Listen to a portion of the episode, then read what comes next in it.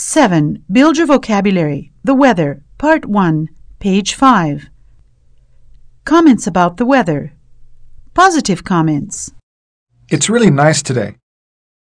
It's really warm today. It's really cool today. What beautiful weather. Negative comments. It's really hot today. It's really cold today. It's really chilly today. What terrible weather. Possible responses to comments.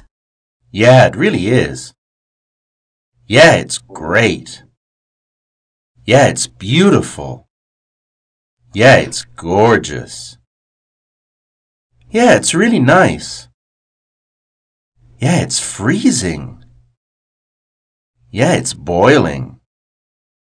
Yeah, it's awful. I hope it gets better. I hope it gets warmer.